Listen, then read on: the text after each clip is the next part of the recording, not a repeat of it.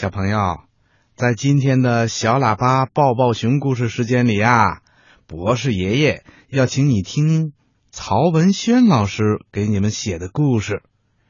这里的河边静悄悄，希望你能喜欢这个故事。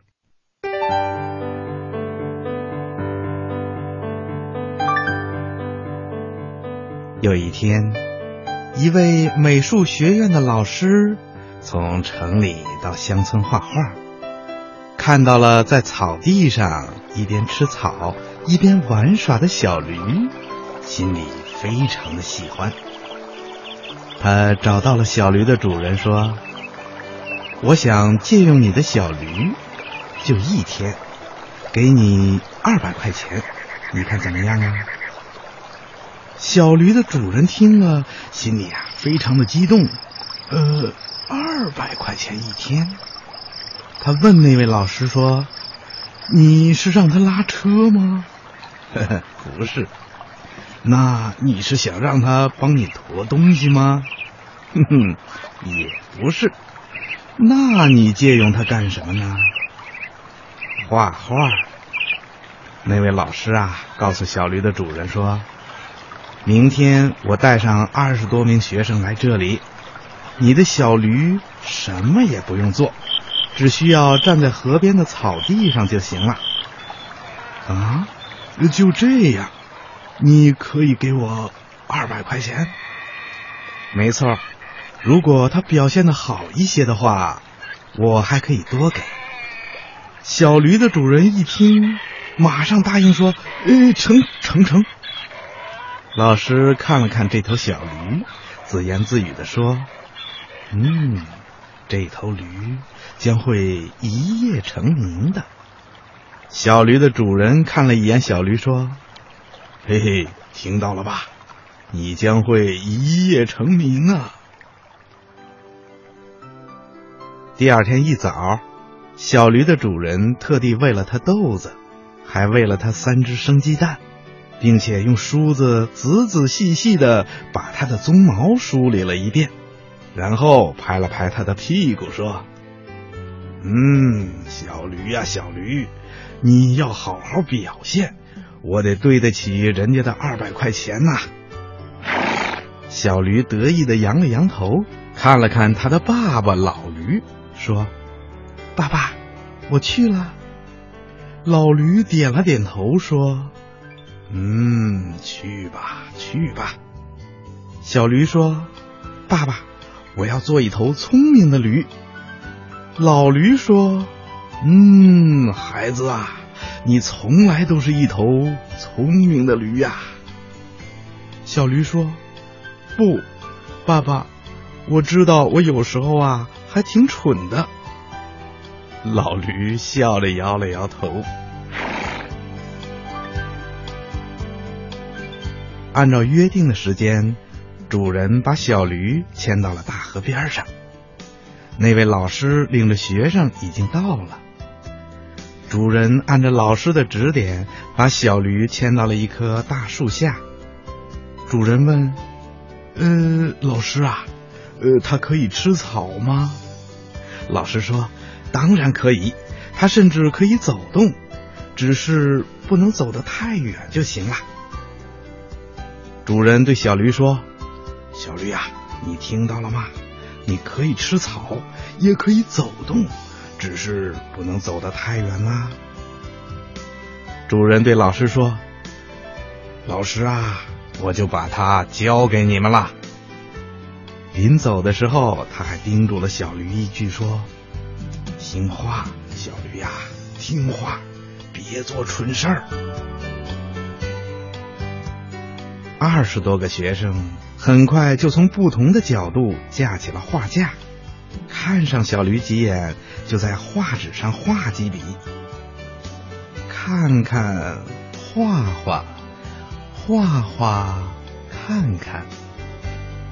老师呢，他也在画，但是老师不能总是画，而是画一会儿啊，就拿着画笔到处走。他在这个同学的身后看看画，在那个同学身后看看画不时的还指点着。过了一会儿啊在东边的草坡上又来了几头小驴他们在那儿追呀玩啊闹啊真是开心极了。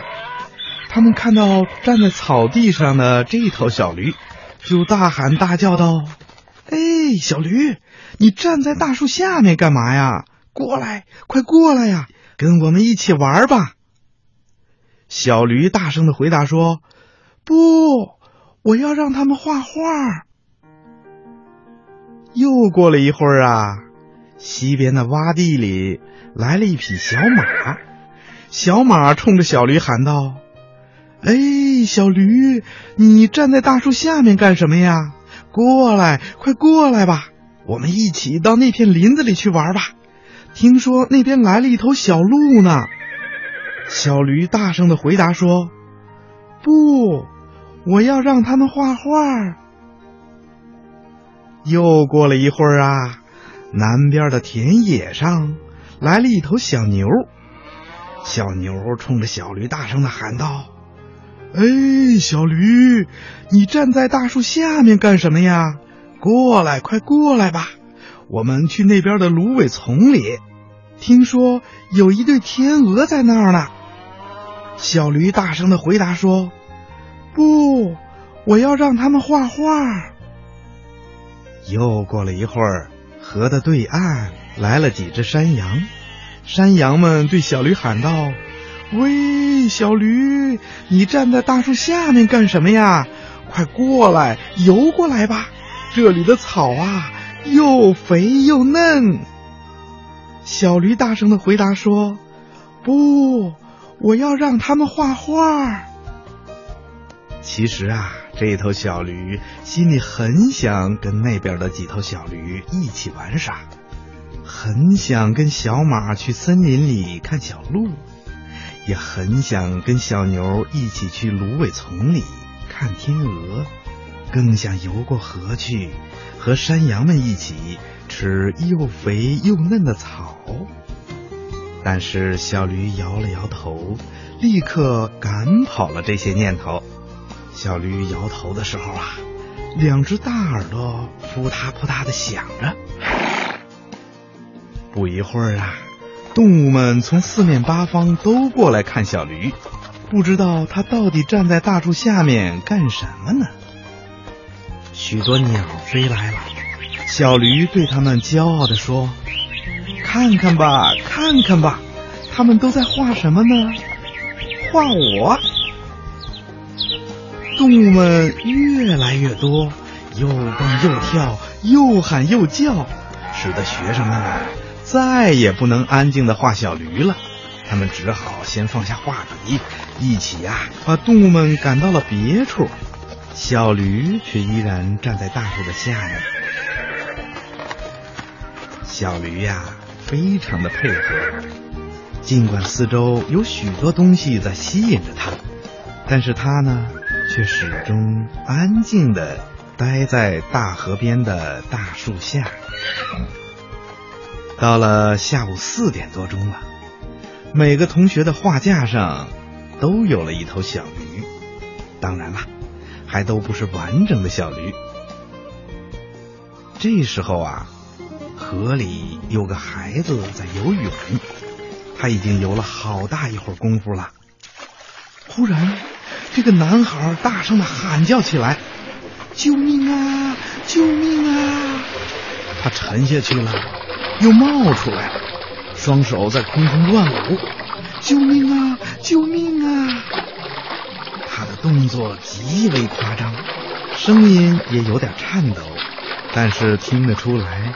这个孩子的喊声啊，分明是油腔滑调的。老师和同学们一看那个男孩的样子，一听他的声音，就知道他是在逗弄别人呢，都笑了笑，不理他了。救命啊！救命啊！那个男孩又大声的叫了一声，沉了下去，只有双手在水面上乱抓。老师和所有的同学啊。都看到了这个男孩在沉到水下以前，脸上出现了一副调皮的笑容。小驴一见那个男孩沉了下去，顿时就把一切忘得一干二净，一头冲进了大河，并且拼命的向男孩沉下去的地方游过去。男孩又挣扎着浮出了水面，依然大声的喊着：“救命啊！！”小驴大叫了一声，意思是说：“别害怕，我来啦！”男孩子又沉没在了水中。只在水面上留下了一个漩涡。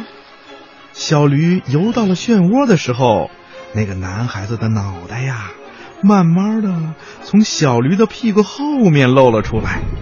他朝岸上的人做了个鬼脸，无声的笑了笑。当小驴在水面上转着圈寻找男孩，马上就要看到男孩的时候，男孩身子一埋。又不见了，小驴急得呀，不住的叫着，一副惶恐的样子。男孩终于出现在小驴的面前，并且咯咯咯的大笑起来。他一边笑啊，还一边用手向小驴泼着水。嘿，你真是一头蠢驴！当小驴湿淋淋的回到岸上的时候。天色一下暗淡下来，没有画完的画儿已经没法再画了。学生们仰起头看了看天色，一个个都十分遗憾的收起了画笔、颜料、纸和画架等等。小驴的主人来了，老师说。你可以把你的驴牵回去了。主人说：“那那……”老师说：“那二百块钱是吗？”对不起，我给不了啦，因为你的驴让我们所有同学的画都半途而废了。老师领着他的学生走了。主人从地上捡起一根树枝，问小驴。你这头蠢驴，你说你该不该挨抽啊？小驴一直低着头，泪水吧嗒吧嗒的往地上滴。主人抽了它，但是并不重。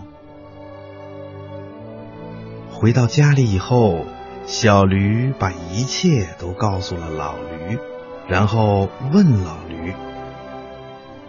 爸爸，你说我是一头蠢驴吗？老驴摇了摇头说：“不，你不是一头蠢驴。”